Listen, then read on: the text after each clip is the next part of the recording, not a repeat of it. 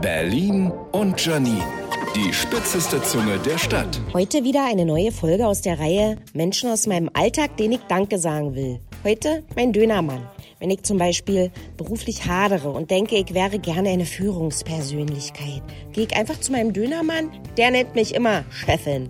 Oft komme ich zu ihm geschlurft, strähnige Haare, olle Joggingbuchse an. Völlig egal. Mein Dönermann macht, dass ich mich trotzdem schick finde. Wenn ich den Döner nämlich in Alufolie eingepackt nach Hause trage, fühle ich mich, als würde ich eine dieser teuren kleinen Handtaschen tragen. Der Döner ist die Klatsch der Arbeiterklasse. Wenn ich mal Männer mitgebracht habe, quasi zum Candlelight-Döner und mein Dönermann dachte, die passen nicht zu mir, hat er denen immer das wabblige Fleisch gegeben. Sie wissen schon, dass was abgeschnitten wird, wenn viel los ist und das Fleisch nicht so schnell nachbrutzeln kann. Im Nachhinein muss ich sagen, zu Recht. Und so eine schöne Spuck-Spezialsoße wäre auch ganz nett gewesen. Aber jetzt hört mein Dönermann auf.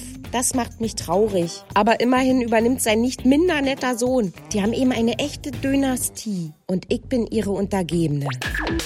Berlin und Janine. Auch als Podcast auf rbb888.de.